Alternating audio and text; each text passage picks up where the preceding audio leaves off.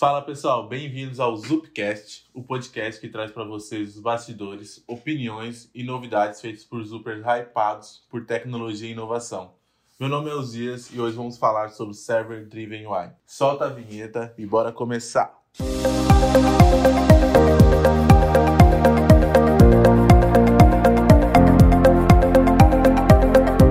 Isso aí, galera. Bom, hoje comigo estão alguns feras aqui e eu vou apresentar eles para vocês. Bem-vindo aí, Hernandes, mais conhecido como Borracha, aqui pela ZUP. Se apresenta aí pra galera, Hernandes. E aí, pessoal, tudo bom?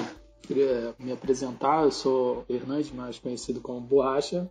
Trabalho com Android já tem uns 3 ou 4 anos. Com desenvolvimento de sistemas, é, praticamente, quando terminei a faculdade, já estava trabalhando já. Então, tem, tem um tempinho aí já trabalhando com desenvolvimento de software e, ultimamente, mais com mobile. É isso aí. Também tem aqui comigo o Túlio. Bem-vindo ao nosso podcast. E aí, galera, bom demais? Bom, eu sou o Túlio, sou desenvolvedor Android aí já há uns 5 anos aí, mais ou menos. Eu trabalho com desenvolvimento de software um pouco mais, mas nesses últimos anos tem focado mais em Android, tecnologia mobile no geral, né? Gosto muito aí dessa, dessa área de pequenas telas, né? Que a gente tem que cada dia um desafio diferente. E é isso. Gosto muito aí dessa, desses pequenos devices e estamos aí para a gente falar um pouquinho desse, de onde que a gente pode aplicar esse tema hoje. Também tem o, o Iago. Bem-vindo aí no, ao nosso podcast, Iago. E aí, gente, tudo bem? É, valeu pelo convite aí, galera. É, sou Iago, sou designer já há uns oito anos, sempre designer digital. Trabalho como product designer hoje, só que eu estou entrando muito para a área de design system ops, é, trabalhar com design system e tal. Cara, acho que é para mim uma área muito foda, porque a gente arruma a casa, né? Arruma a casa do designer, arruma estrutura e faz o designer ser, tipo, o propósito dele mesmo, né? Ser mais funcional, estratégico. Então, pra mim, tipo, por isso que eu tô entrando mais nessa área agora de design system e ops. E para finalizar, tem o Luiz Gustavo, mais conhecido como LG aqui pela ZUP. E aí, galera? Meu Osias falou, sou o Luiz Gustavo, o LG. Eu sou desenvolvedor back-end aqui, já há quase três anos na ZUP, trabalho muito com a stack Java, Spring. E agora, mais recentemente, com o Kotlin. E estamos aqui também para falar um pouco sobre, no caso, eu sou o cara que eu vou falar, que não sou o cara do UI, eu sou o cara do server, para dar uma variada aqui na, na galera. tá certo. Então, e o tópico de hoje, como falamos, é Server Driven UI. E eu tô curioso para saber o que, que, é isso, o que, que é Server Driven UI. Acho que o Borracha aí pode falar mais sobre isso pra gente. Então, Server Driven UI é, é um é um conceito e em alguns lugares as pessoas entendem como Back-End Driven Development, né? Não é o BDD no Behavior Driven Development, mas é um BDD mais voltado para UI. É um conceito onde, onde o que é mostrado, né, a user interface, o que é mostrado para o usuário é drivado pelo, pelo que vem no back-end. Então é um conceito onde antes de você mostrar elementos de interface para o usuário, você consulta no, no back-end, no endpoint. Esse endpoint vai te trazer quais são os componentes que devem ou não ser mostrados para o usuário. Esse é o conceito básico de Server Driven UI. Entendi. E esse conceito é, é muito utilizado para fazer que tipo de coisa, geralmente, Túlio? O que, que o pessoal geralmente aplica, utiliza com esse conceito, assim? Cara, hoje, hoje assim, esse Server Driven UI é algo que tem, principalmente no mundo mobile, né? Ele não se aplica a mobile, ao, Algum, alguns casos faz sentido também para web. Mas é uma tecnologia assim que aproveita do poder do back-end ali e acaba trazendo alguns benefícios para o front-end, né? Isso mobile geral, é web. Mas o mobile a gente vê acaba acaba vendo um pouco mais de sentido, né? Porque um dos grandes desafios no mobile no geral hoje são as lojas, por exemplo, né? Muitas empresas que quer fazer teste de hipótese, quer testar rápido alguma coisa, as lojas acabam demorando alguns dias para fazer isso. Ah, eu preciso corrigir algo rápido. Um, um, o primeiro empecilho que a gente tem é a loja. Normalmente no nosso dia a dia de desenvolvimento a gente acaba subindo algo para a loja e nunca libera até 100% da base, né? que até, até mesmo a versão, por mais que seja uma correção, aquela correção pode estar inserindo até um outro bug. Então a gente acaba liberando ali em porcentagem, né? 10, 50, 100, depende muito da empresa. E quando sobe na loja, ainda tem a gente encontra outro problema, né? Acaba esbarrando, que é quando o usuário não atualiza o aplicativo. Eu, por exemplo, às vezes recebo notificações, a Google acaba me notificando que, cara, você tem aplicativo para atualizar. Vou ver, tem 10 dias que aquela aplicação está disponível. Então eu sou é, talvez aquele tipo de usuário que não atualiza muito. E esse é outro problema. Então, pegando esses dois problemas básicos, que é submeter algo rápido, submeter correções rápidas para a loja, já surge algumas oportunidades da gente resolver isso com Server Driven UI.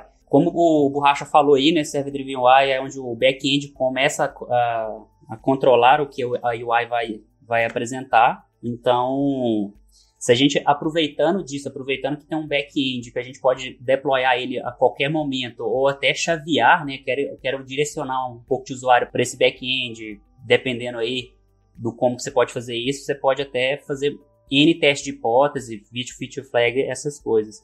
Então, você pensando que você não precisa mais de uma loja para atualizar o seu, o seu back-end, o seu aplicativo, né? Você está totalmente dependendo do seu back-end. Então, você dá conta de fazer N coisas. Teste AB de forma rápida. Você dá conta de colocar uma feature flag no, no seu back-end, não mais no seu aplicativo. Já aconteceu comigo de, de eu ter que subir uma feature flag, acabei subindo errado. E, e aquilo eu tive que fazer um redeploy da aplicação uma coisa simples, ou seja, eu estava fazendo um teste, uma teste de uma experimentação via feature flag, eu subi a feature flag errado, tive que subir outro deploy. Com o Server Driven UI, esse código está todo no back-end ali, né? Então acaba que você dá conta de fazer esse controle mais fácil pelo back-end. Então você dá conta de fazer seus, seus testes de experimentações de tela. Cara, eu quero mudar esse elemento de lugar, quero colocar ele em outro lugar. Isso com o Server Driven UI é, é fácil de fazer isso. Então, com esse conceito também, eu, eu mitigo um pouco esse, esses erros que podem acontecer, porque eu tenho que fazer um deploy novo, aí eu posso, na hora do deploy, eu descobrir que está errado, eu teria que fazer uma outra, uma outra versão para a loja, mas utilizando esse conceito eu já não, não ia precisar mais fazer isso, eu poderia resolver isso do meu lado mesmo. É, é isso? É, é, bem, é bem nesse sentido. Então, assim, eu vejo dois grandes benefícios, né? Você tem deploy rápido de uma alteração, você não depende mais passar pela loja. E você também pode fazer as alterações direto no back-end, né? Que é, é aliás, facilitar os seus, os seus testes de hipótese e teste AB. Grandes players no mercado aí, a, a, a gente vê que talvez a gente está com a mesma versão de aplicativo, já aconteceu é, com, com, algumas pessoas que relatou isso. Cara, eu tô com a mesma versão do Uber, mas o, o cara tá vendo uma coisa e eu não tô vendo, assim. Tipo, a tela, a experiência do usuário tá diferente ali. Então, é, e, é, essa, essa, essa, essas coisas de para teste de hipótese e feature flag acaba ajudando bastante. Até essa questão aí, eu vi, eu tava utilizando um app esses dias, né? Então, o iFood, acho que agora o pessoal tá comprando muito. E eles começaram a lançar uns avisos sobre Covid, até uns alertas na tela, assim. Isso é, isso vem desse conceito, assim, porque eu não atualizei no app e simplesmente apareceu ali. Então, depende, depende muito, assim, hoje, hoje esse, esse conceito, grandes, é que nem eu falei, grandes players têm, têm uh, usado muito, hoje a gente vê muito aí o Airbnb falando disso direto, você, é, já tem muitas palestras desde 2018, posso estar enganado, 2019 ali, eles vêm falando disso, eles já têm um, um próprio framework deles, o Uber tem coisas falando disso, é, Lyft, uh, Spotify também é bem forte, o server driven neles lá, então, assim, esses grandes players, eles acabam adotando esse, é, esse conceito, né? Isso é um conceito, não acaba, não acaba sendo uma ferramenta, mas esse conceito de o server controlar o, o, que o front renderiza para propiciar um ambiente de, hipótese, de, de, testar coisas diferentes, fazer coisas diferentes e ver se, se aquilo dá resultados diferentes. Talvez um, um botão que o, que o Spotify coloca de comprar, assinar em um, em um em uma, uma tela diferente ou em um, uma posição, até mesmo uma posição na tela diferente, aquilo já talvez traz mais ganhos para eles. Então, e, e, esse conceito de teste de hipótese e experimentação no server driven é o que mais faz sentido, vamos dizer assim. Entendi, entendi. Legal. E LG, você que é de back-end aí, cara, que benefício você enxerga aí no seu, não só no seu meio, mas em geral, assim, você que está aí no back-end, que é um cara que já, na verdade, faz outro tipo de código, agora está drivado por esse novo conceito aí. Como que como que fica? Qual que é os benefícios que você enxergou fazendo, aplicando? Não sei se vocês que vocês fizeram, mas o que, que você vê de, de, de, benefício? O que, que você ganhou, aprendeu? Sei lá, nesse sentido, assim.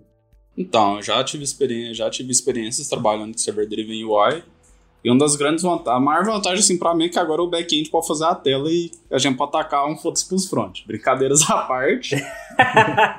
Brincadeiras à parte, assim, a grande uma brincadeira é um pouco da grande vantagem. Assim, igual o Túlio começou a falar dos benefícios, assim.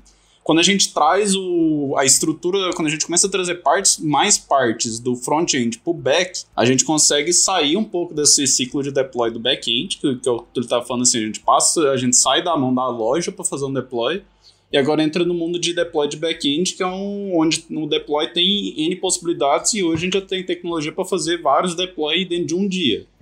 Então, igual tu tá falando assim, um back-end, a coisa mais normal é você subir 10 versões num dia e as 10 e só a décima é a que todo mundo tá vendo. Ninguém sabe que existe outras nove versões do back-end. Então a gente consegue fazer essa atualização instantânea para todo mundo. E isso é uma possibilidade que o back-end traz. Aí com isso, facilita muito o que o Túlio falou, falou que seria o principal caso de uso para server-driven UI, que é conseguir fazer muita experimentação. Se eu consigo deployar muitas coisas, eu consigo subir. Se eu estou com algumas features, alguns testes já prontos, eu consigo subir rapidamente, já testar, ter métrica e já resolver se eu vou ficar com aquilo, se eu vou mudar.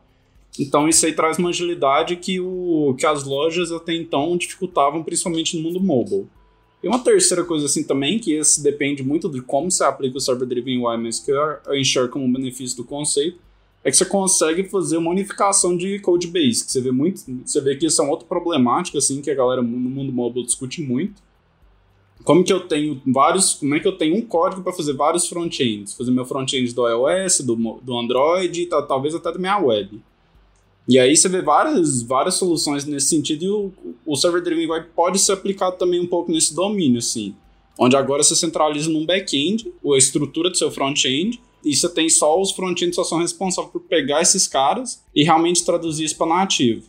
Eu queria até complementar que eu acho que também uma das vantagens de usar Server Driven UI, né, um dos benefícios, é que, por exemplo, quando você lança uma atualização do, no, seu, no seu sistema lá, do mobile lá, o usuário ele tem escolha se ele vai atualizar ou não. Né? Então, se você faz isso via back-end, né, meio que é, é, é, é certo você já libera, já consegue liberar para todos os usuários que você quiser uma atualização sem essa necessidade de o cara ter que ir lá e, e clicar em atualizar o aplicativo, né? Então é uma vantagem também, né? A gente conseguir é, exatamente no momento que a gente quer, é, no momento que a gente quiser lançar uma atualização, ela já vai ser lançada. Entendi. E, bo e Borracha, já você nesse assunto de benefício, você enxerga alguma desvantagem hoje? Vocês conseguem ver desvantagem nesse conceito, assim? E por que eu não utilizaria, por exemplo? Assim, a desvantagem é que, obviamente, a, a, alguém iria dizer é: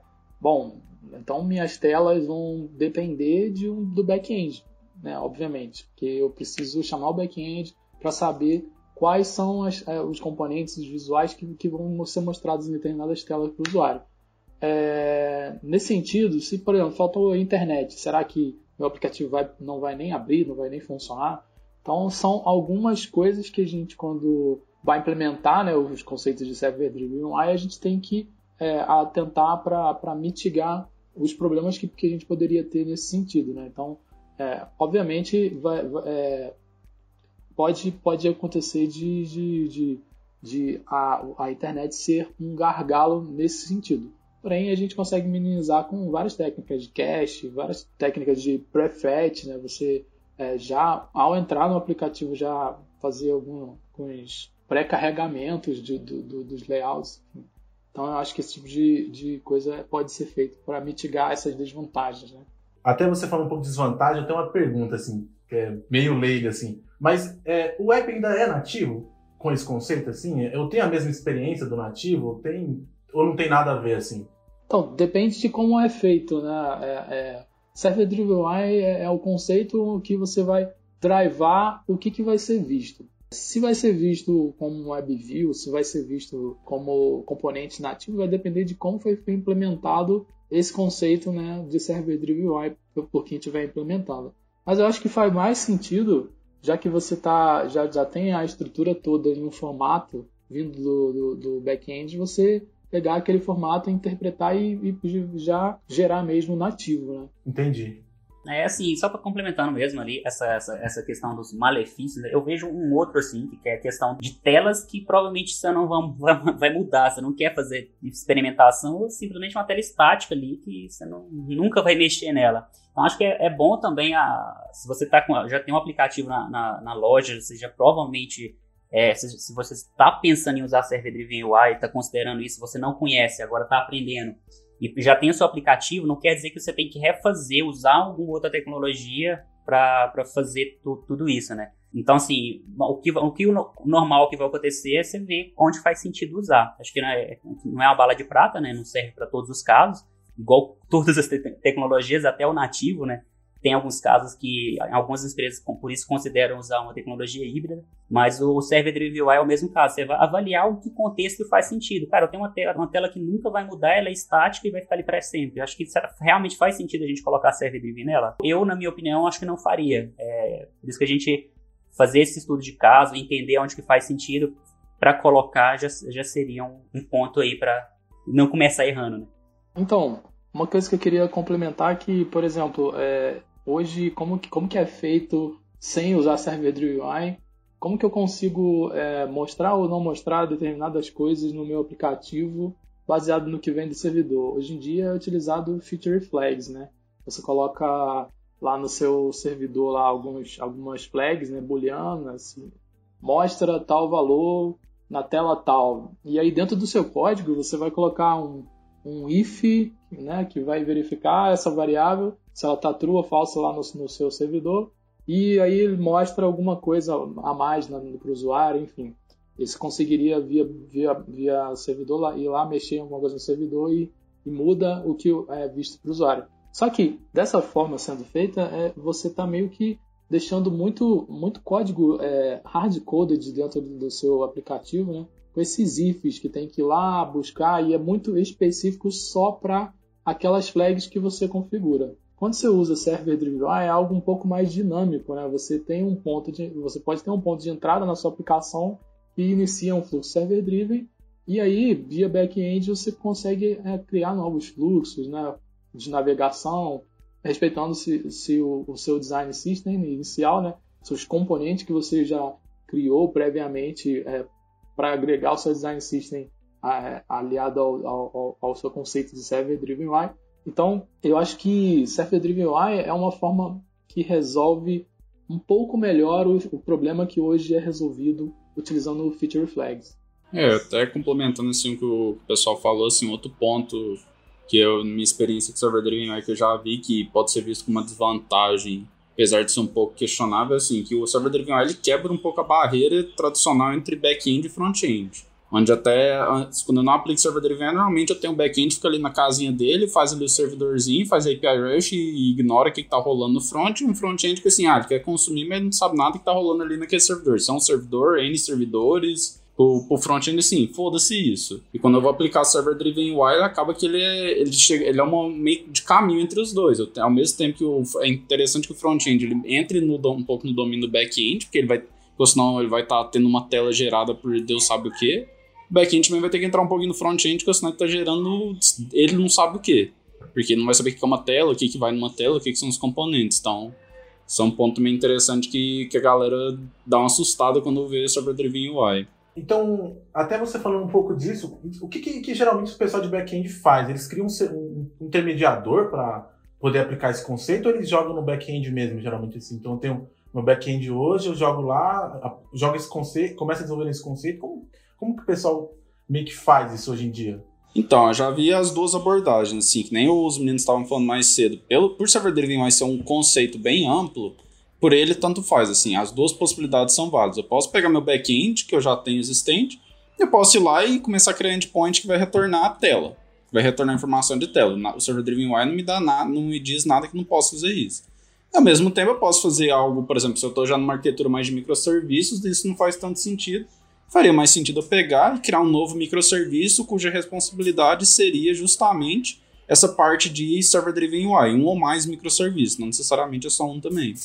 Agora, se eu já estou no monolito, dependendo, por eu ter um, todo um sistema monolítico, criar algo novo é um pouco complexo no cenário e é possível criar dentro do meu monolito. Então, vai muito do, do seu caso. O conceito em si não tem um, uma regra. Entendi. Legal, legal. Ah, então eu posso, dependendo, eu posso criar um outro serviço para poder fazer essa parte de server UI. Mas também eu posso jogar no, no, no back-end. Bem legal.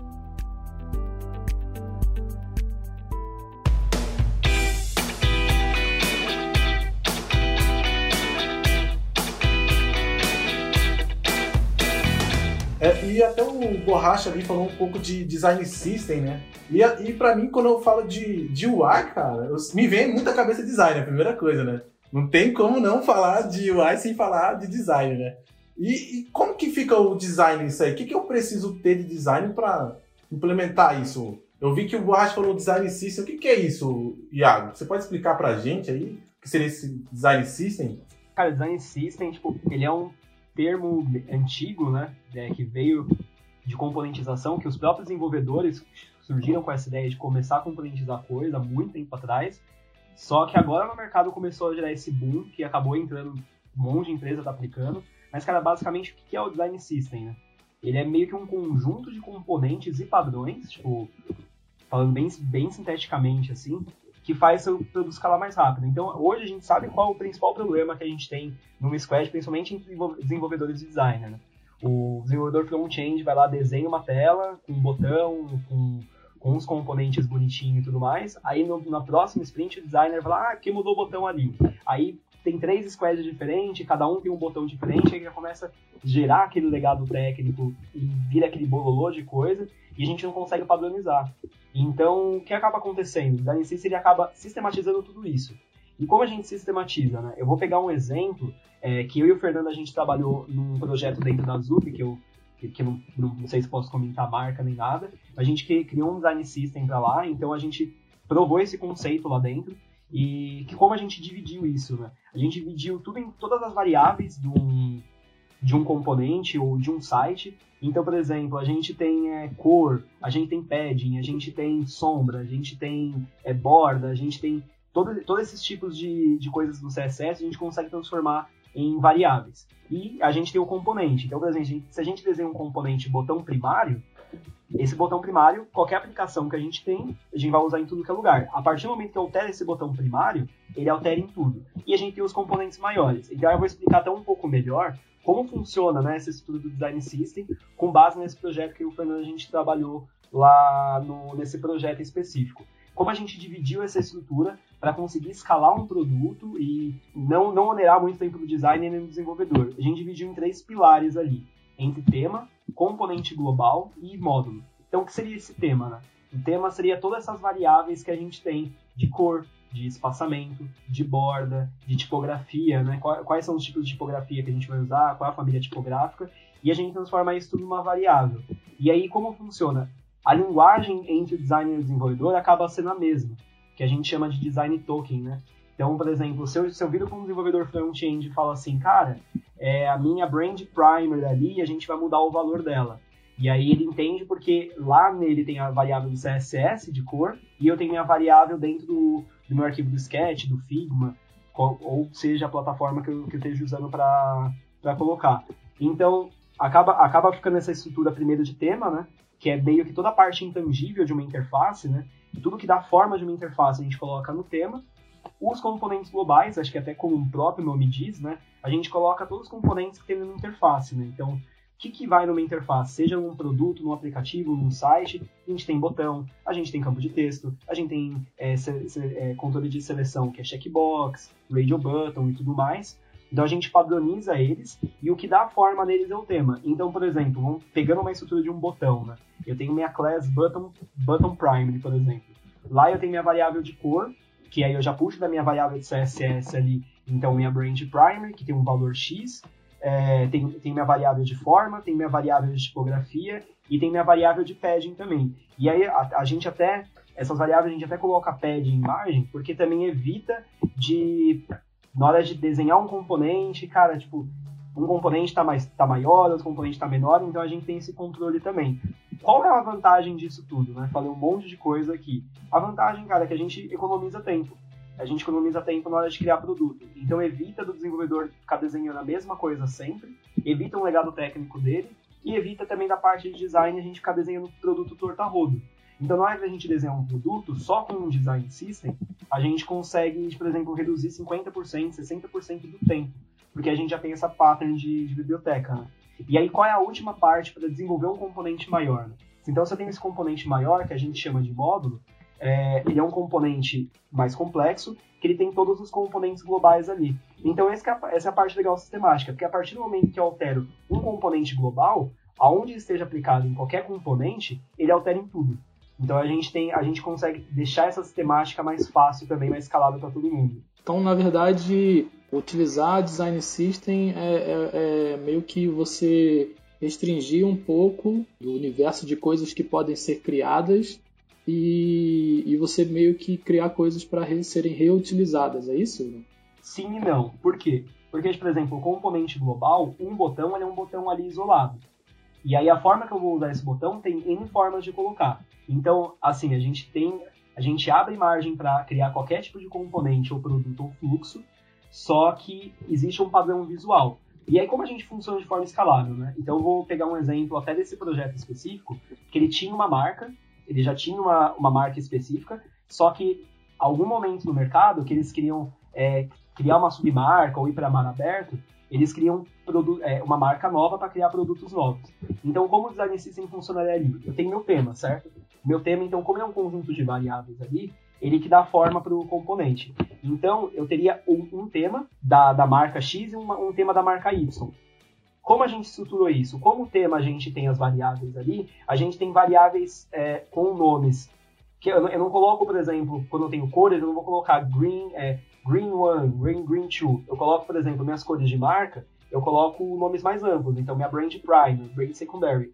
Porque se na minha marca X, o que eu, que eu, como a gente escala isso? Na marca X, a minha brand prime, ele é um hexadecimal, que é um azul, e na minha marca Y, ele é, continua sendo um brand prime, com uma outra, com uma outra cor. Então a gente a gente consegue criar qualquer produto porque as variáveis, até como o nome diz, ela acaba sendo, ela, acaba mudando o valor dela, só que o nome ele acaba sendo amplo. Então a gente consegue escalar vários tipos de produto. Então, é, pegando um exemplo aqui, um exemplo da ZUP, né?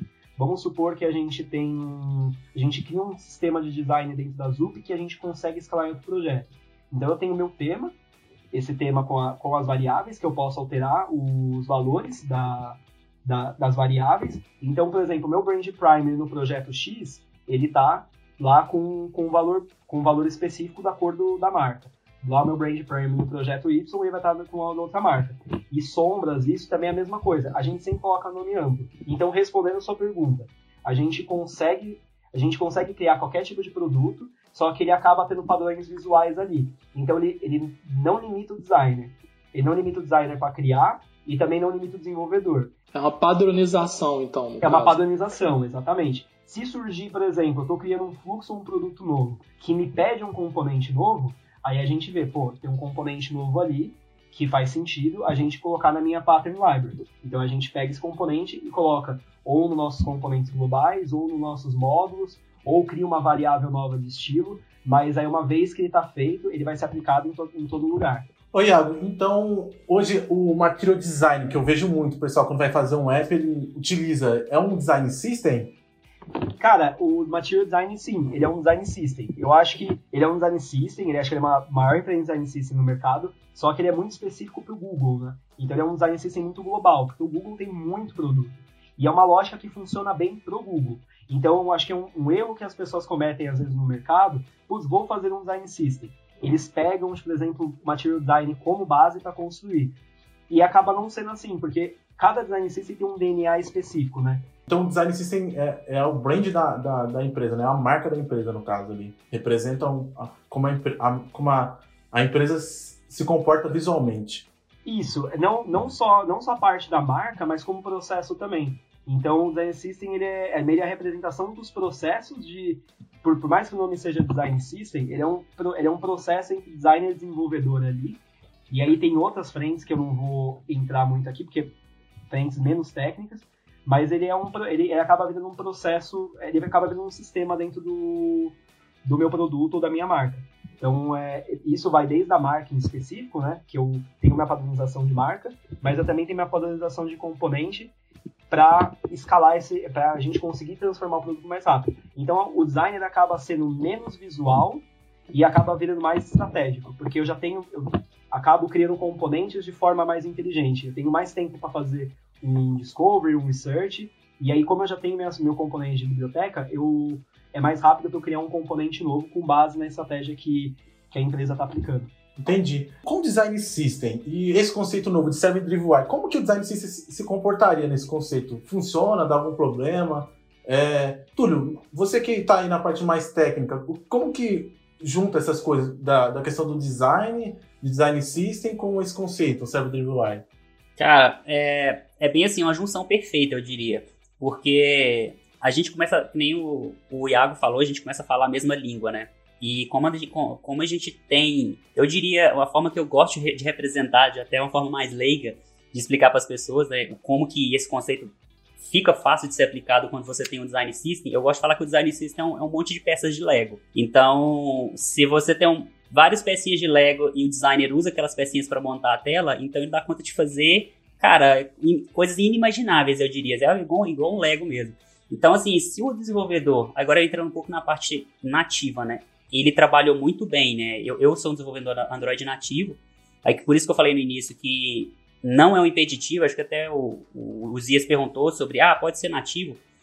É, idealmente, se a sua aplicação já trabalha com design system bem definido, se você já tem essa cultura de, de trabalhar, em, componentizar as coisas, o designer já tem isso muito bem forte no lado dele, é, é a união perfeita, porque para você adicionar um fluxo novo, server driven, você criar uma tela nova, é basicamente é juntar os componentes que você tem e só que agora fazendo com que o servidor retorne aquelas pecinhas de Lego para você. Então, se, se, imagina um caso hipotético que sua tela tem, sei lá, um componente de gráfico, é, alguns textos explicativos e um botão. Então, o gráfico é um componente, o texto é a tipografia, que aí a, a, entre o desenvolvedor e o designer a gente combinou que, sei lá, H1 representa um texto que tem o text size tamanho X, é uma fonte family tal. Então, pra, é bem claro. Então, se a gente retorna aqui o, o, componente gráfico, texto H1, H2 e embaixo o button primary, quando chegar no front, o front vai interpretar aquilo como, cara, componente gráfico. É, beleza, é esse cara aqui, vou colocar, vou plotar na tela aqui. Ah, agora é, é, é, um texto H1. Opa, beleza, então eu sei que esse texto aqui ele tem que ter o tamanho tal, fonte family tal. E no final tem um button primary ali. Então, no final de tudo, acaba sendo de fato pecinhas de Lego que a gente usa e, e com esse conceito de server driven, a gente acaba nos beneficiando mais ainda.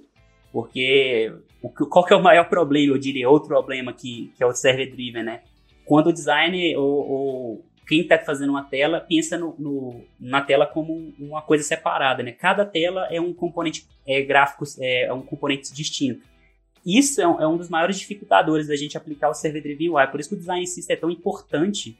Eu não diria só para quem for aplicar Design é, é Server Driven UI, mas uma aplicação como um todo. Porque para o desenvolvedor, se cada tela é um componente novo, quer dizer que você está gastando cada vez mais recursos para desenvolver é, aquele componente e, e no final de tudo a sua feature vai ficar maior. Então, para mim é a união perfeita. Então, se você tem um design bem definido, você sabe, o desenvolvedor vai é, usufruir daquilo, o, o, o Server Driven vai encaixa muito bem nesse conceito. Então, assim, por isso que eu disse que para quem tem aplicações que já estão, já, já tá no mercado, eu diria assim, e, e tem a cultura de design system, né? É muito fácil aplicar o Server Driven UI. Então, você testar novas hipóteses, simplesmente montando suas pecinhas de Lego, é bem tranquilo. E acho que o design em si acaba resolvendo um problema que hoje é muito comum também, né? Que o time de design fica de um lado e o time de desenvolvedor fica totalmente do outro. Parece que são times apartados.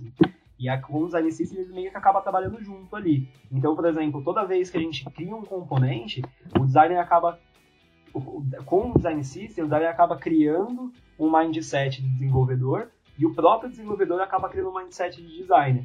Então fica essa troca muito legal. Então toda vez, por exemplo, que o designer for fazer um componente novo, é, ele fala, putz, mas será que isso é aplicável? Será que, será que isso realmente funciona escalado? Aí ele senta do lado do desenvolvedor, eles conseguem fazer esse handoff junto. Então até, até evita aquele, aqueles problemas muito comuns que, ah, beleza, o designer está trabalhando numa sprint ali, que ele, tem, ele vai criar um componente X, né? E aí ele passa semanas desenhando, bolando componente, e quando chega no desenvolvimento, cara, não tem como aplicar isso não. Tipo, esse componente aqui, tipo, esse botão a gente não, a gente não tem codado, tem que codar tudo de, novo, não tem isso, né?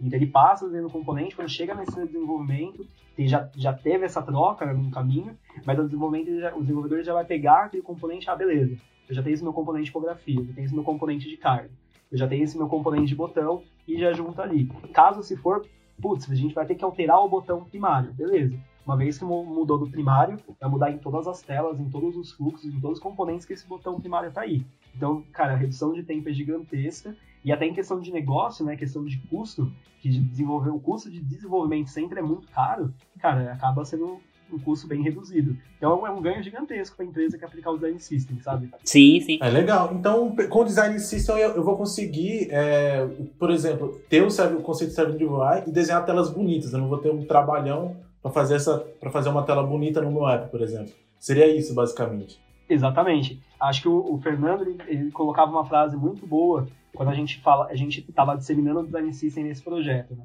O design system, acho que design é uma raça um pouco difícil também, né? Porque por mais que hoje o designer tá virando estratégico, ele ainda tem esse apelo visual, esse apego visual, né? Mas o design system, ele, cara, tipo, ele consegue deixar o designer trabalhar livremente no que ele quer, mas de uma forma sistemática que não saia dos trilhos em todos os outros lados. Né? Então, ele cria, ele pode criar componentes bonitos, tipo, ele cria componentes bonitos, funcionais, né? É, pautados, tipo, UI e tudo mais, mas é, a gente tem essa garantia que o que ele está desenhando é, tá, tudo, tipo, tá tudo correndo bem na esteira de desenvolvimento de produto, sabe? Sim, legal. Ah, a gente falou agora um pouco muito sobre design, né? E eu queria entender um pouco mais a questão do mais de código, assim, de, de, de falando de desenvolvedor agora, né, no caso. É como que, já que antes, sem esse conceito, geralmente o desenvolvedor ali front-end, ele vai lá e faz sua tela. Agora que o back-end vai drivar, vai ensinar o, o, o mobile, não sei, o web a fazer, o que, que o desenvolvedor web vai fazer? Eu fiquei na dúvida agora. Queria aí, Hernandes, Túlio, pudesse me responder isso aí agora. Bom, na verdade, o que muda, né? O desenvolvedor do front-end, né? O desenvolvedor mobile, Android, iOS, ele vai, vai ter que se preocupar não só em, em pegar e, e, e codar hard-coded ali tudo que ele a especificação que ele recebe diretamente no, no aplicativo, mas ele vai ter que pensar justamente nessas peças de Lego que o Túlio estava falando, que vem do Design System.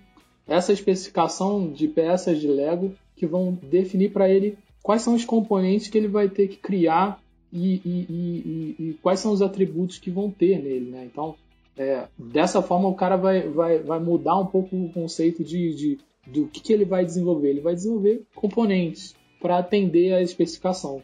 E esses componentes vão ser posteriormente é, drivados pelo que vem no back-end. É isso, basicamente. E é uma coisa, é um ponto importante do que o, o Borracha falou, é, essa questão de desenvolvimento de componente, né? A gente acabou entrando, é, explicando o quão importante é um design system, mas também, é, é que eu falo muito, né? Design, o Server Driven UI vai ajudar ali você a, a, fazer o que não é possível fazer só com o nativo. Mas se você já tem essa cultura de componentizar, se você não tem, aí que talvez é mais importante, mais é, traz mais valor para quem não tem, é ver o valor disso. Porque se você imaginar que só de você componentizar, você já dá conta de fazer o, o, o servidor drivar as suas telas, então imagine isso no seu desenvolvimento, né? Tipo, se você cria componentes, tem essa cultura de componentizar as coisas, o seu desenvolvimento vai ficar cada vez mais rápido. Você está pensando sempre em reutilizar algo que já foi feito por, por outra pessoa. Então, não necessariamente é, vai, a, o benefício é só, só exclusivo para o server driven, né? Acho que se a gente já pensa em componentes e precisar de fazer alguma tela, cara, o, o desenvolvimento daquela tela vai ser muito menos custoso, igual o Iago falou, é baseado num, num, num cenário normal, né? Você cada tela é, um, é, uma coisa diferente. Eu acho que é uma coisa muito boa também nisso, evita o corno job dos dois lados, né? Do designer ficar procurando componente em várias bibliotecas lá, ou ter que criar uma coisa nova, que às vezes dá um, dá um trabalhão, e evita o corno job do desenvolvedor falar, putz, cara, de novo, uma tela nada a ver aqui, tem que criar, subir de novo. Tudo do aí, zero, né? Do, Fazer tudo, tudo do zero, zero. Tipo, cara, então evita o corno job tanto pro designer quanto pro desenvolvedor aí. Então é o melhor dos dois mundos. Ah, legal. Então, é, não, vai, não vai tirar o serviço do desenvolvedor front-end. Então, ele vai ter que continuar fazendo as telas, só que em vez de fazer tela, ele vai fazer componente agora, utilizando esse conceito, é isso? Acho que é, é mais, vai ter mais trabalho para todo mundo, né? O desenvolvedor nativo vai ter que aprender a desenvolver melhor nativamente, né? Ele vai desenvolver componentes, é, aprender a utilizar mais da tecnologia para fazer os componentes. E vai ter mais trabalho também do, do lado do back-end, né? Que além de tratar das regras de negócio, que antes já era é, de praxe a gente colocar no back-end, mas ele também vai tratar dessa parte de definir quais são as telas que vão ser é, mostradas, né? quais são os componentezinhos que ele vai agregar em determinadas telas para serem mostrados no, no, no, mobile, né? Entendi, entendi. É até falando, voltando agora um pouco agora para back-end, como que back-end se sente agora tendo que fazer tela assim? É uma atribuição mesmo para back-end ou um, um front-end pode ir lá fazer essa tela, por exemplo? Ah, massa pergunta, assim.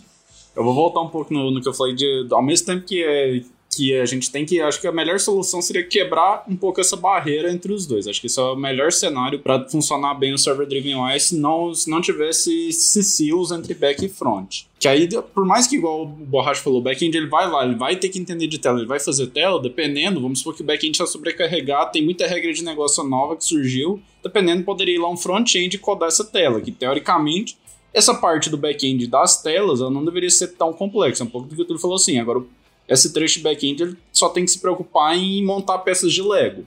Ele não está fazendo realmente algum tipo de orquestração, algum tipo de regra de negócio pesado envolvendo banco de dados, cache, eventos. Ele não está fazendo algo, algo tão grandioso assim das partes mais complexas do back-end. Ele está deveria estar num processo relativo, relativamente simples de back-end. Então, a ideia, para mim, o cenário ideal seria uma, uma colaboração e um pouco dessa quebra de barreiras para atacar isso. Assim, o back-end vai ter que aprender de tela, acho que é inevitável, assim, da mesma forma que seria interessante o front-end aprender de servers para os dois poderem trabalhar junto nesse que, que o, o, as peças envolvidas no server driven UI vai ser um meet camp entre os dois no final das contas. É, eu, queria, eu queria falar também que, já que você falou, o back-end vai aprender um pouco mais de tela, isso me faz pensar que do, do, do, que o Iago falou, né? Que aproxima o desenvolvedor a entender mais de design, aproxima o design a entender mais de como que é a criação de componentes de maneira nativamente e aproxima também o desenvolvedor back-end dessa parte do front entender. Então meio que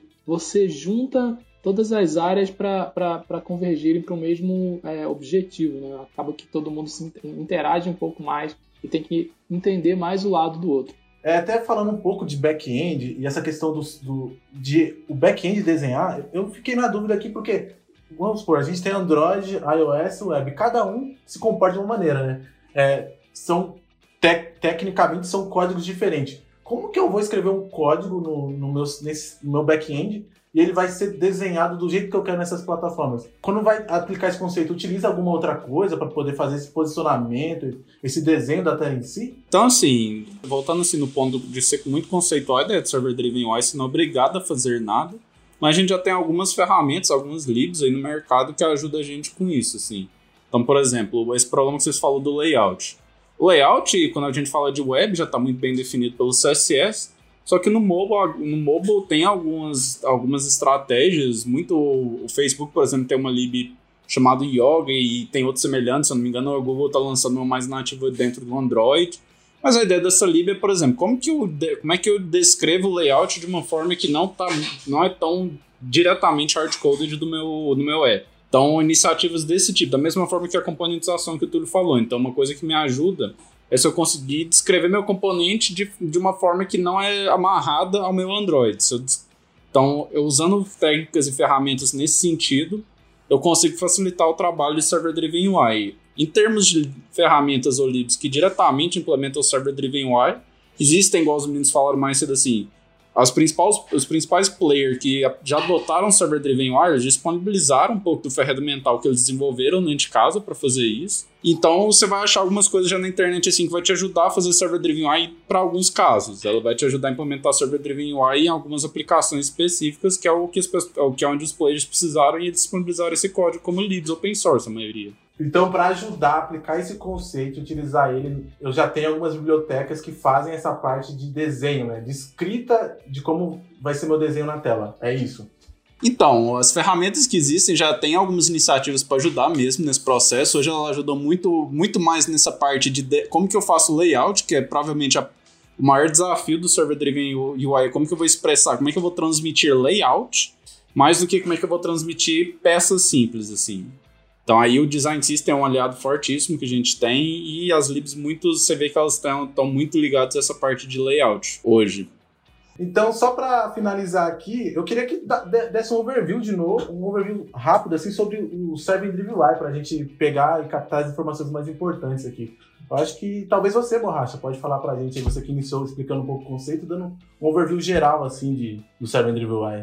Cara, eu acho que o overview geral seria o Server Driven UI vem, vem para te ajudar a, a resolver um problema específico de como que você vai é, fazer experimentações no seu aplicativo mobile. E ele se utiliza de conceitos de design system, tem várias vantagens, é, algumas vantagens a gente precisa tratar e eu acho que é, uma, é, um, é, um, é um negócio legal de você estudar, tá bem, tá bem hypado assim grandes players do mercado já estão utilizando. Inclusive, nós somos da Azup, nós estamos desenvolvendo uma, uma biblioteca de Server Driven UI também, que provavelmente vai disruptar o mercado aí é, de, de, de experimentação nos seus, nos seus aplicativos mais para frente. Então quer dizer que a Zup tá, vai vir coisa nova no mercado aí, tem coisa nova para vir aí, então. Tem, tem, tem. Que isso, tô ansioso para saber mais sobre isso aí, hein? Cenas dos próximos capítulos. Que isso. Lembrando que, para quem quiser conhecer mais dos participantes, todas as redes sociais estarão na descrição desse podcast, assim como todas as referências citadas.